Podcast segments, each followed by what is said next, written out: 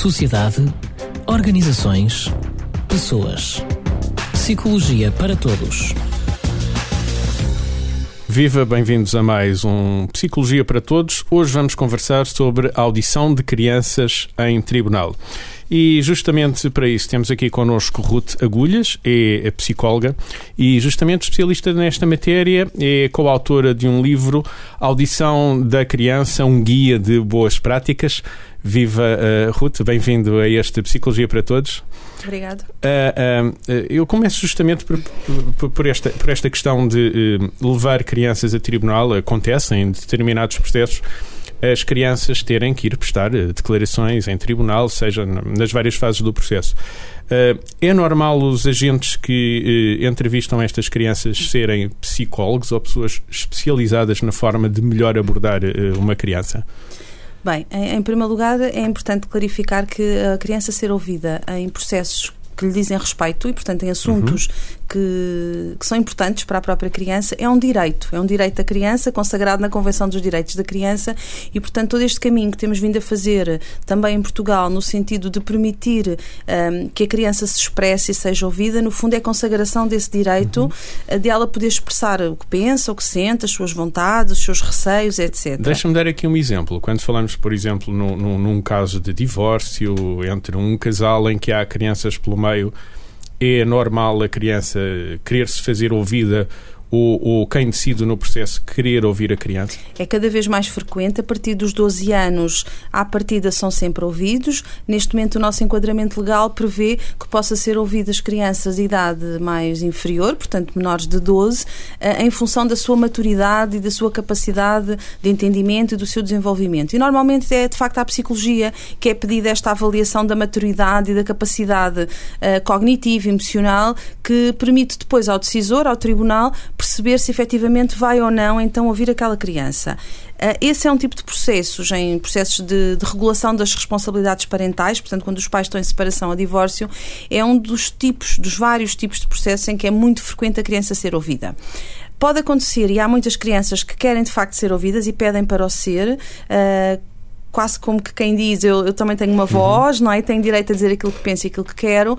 Uh, temos que ter algum cuidado, porque nestes processos em concreto, com grandes conflitos parentais normalmente subjacentes, associados, muitas vezes estas crianças são manipuladas, uhum. são sugestionadas por parte de um dos pais. Então, deixa-me entrar justamente neste assunto. Uh, é frequente haver essa manipulação de crianças, sobretudo em processos uh, litigiosos.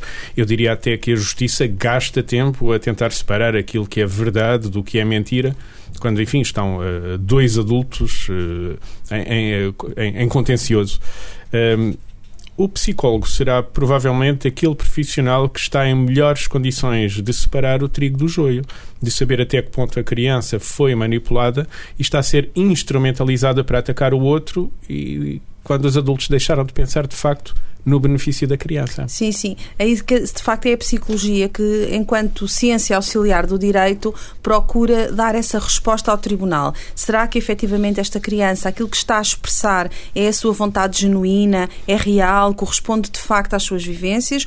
Ou há aqui fruto, o seu vocabulário, o seu discurso, é uma narrativa fruto de sugestionamentos ou de manipulação?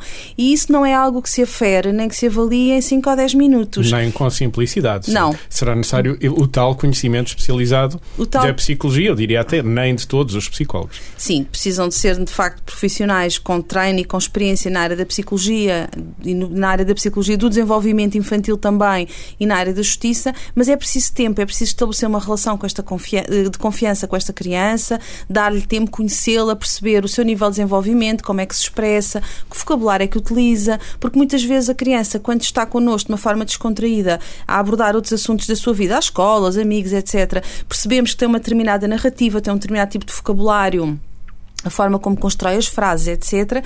E depois, quando é questionada sobre o assunto X, não é? neste caso o divórcio uhum. ou a separação, já ou, fala de outra percebemos maneira. que muda, não é? Uhum. Muitas vezes é um adulto, é um discurso muito adulto, às vezes até com um vocabulário a crianças mais novas que elas até acabam por não perceber muito bem o significado. Portanto, isto para dizer que é uma avaliação que é pedida à psicologia que deve, e que é cada vez mais pedida, até muitas vezes antes dessa audição em tribunal.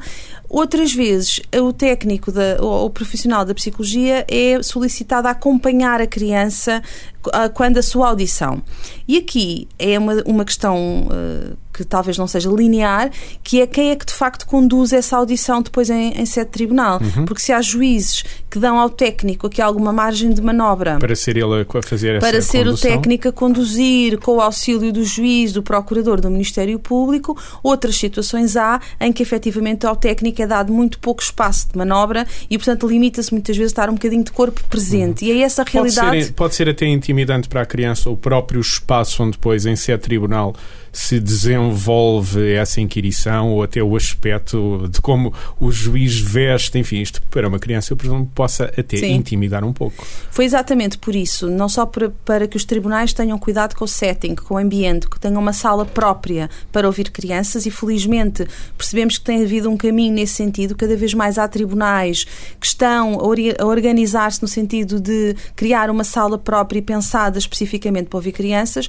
mas de facto a sala, as chamadas variáveis do ambiente não são as únicas que influenciam a audição. Tem também mesmo a, a especialidade do técnico conduz a entrevista, daí ter falado dessa maior ou menor margem de manobra que cabe de facto ao juiz decidir para deixar espaço ao profissional da psicologia, não é? Mas mesmo que essa audição seja conduzida também com o técnico, o juiz também inquire, também faz perguntas e também coloca questões à criança.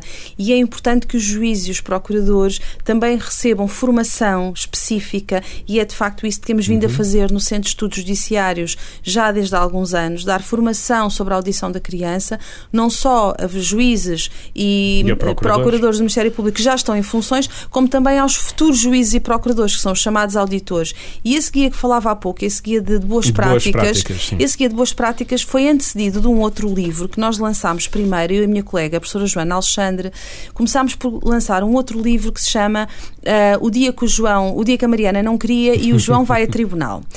É um livro em banda desenhada e destina-se a crianças e tem exatamente como objetivo desmistificar, clarificar as ideias para as crianças. O que é que é afinal isto do tribunal? O que é que é isto daquela bata preta que os juízes vestem, os procuradores e os advogados? E essa, essa pedagogia deve ser feita antes, Antes, obviamente. antes. Esse livro está disponível até online, é gratuito, está disponível eh, na maior parte dos serviços em Portugal, inclusive nos tribunais, e a criança deve ser preparada para o processo de audição com a ajuda desse material. Eu própria, enquanto perita médico-legal, senti durante muitos anos falta de um instrumento que me ajudasse a preparar as crianças para ir a tribunal. E, portanto, essa BD, essa banda desenhada, acaba por ser uma forma muito facilitadora. É uma de, boa ajuda. É uma ótima ajuda. O Guia das Boas Práticas surgiu depois e destina-se a técnicos, ao adulto, e, no fundo, faz um resumo daquilo que a literatura uh, nos afirma serem as boas práticas na audição da criança.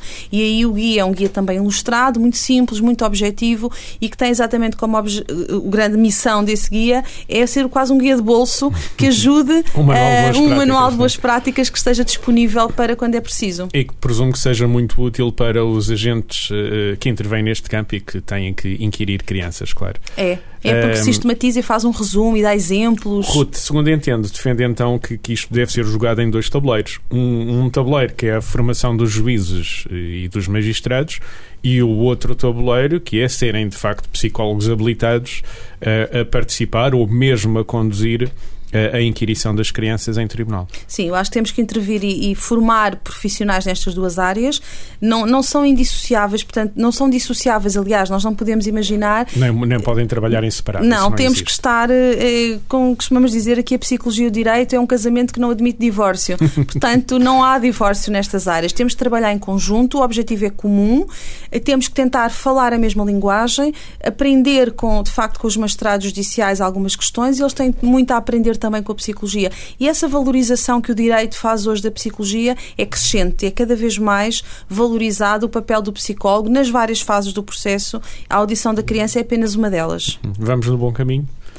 Acho que sim, acho que vamos no bom caminho. Eu fico muito feliz quando recebo e-mails e contactos de tribunais pelo país fora, porque estão a preparar a sala para as suas crianças e depois mandam fotos e mandam a planta e ajudo-os a pensar na, nos materiais lúdicos, porque há materiais lúdicos adequados e outros que são desadequados. Aquilo que nós escolhemos para o quarto dos nossos filhos, os brinquedos, não são os adequados para uma sala de audição da criança.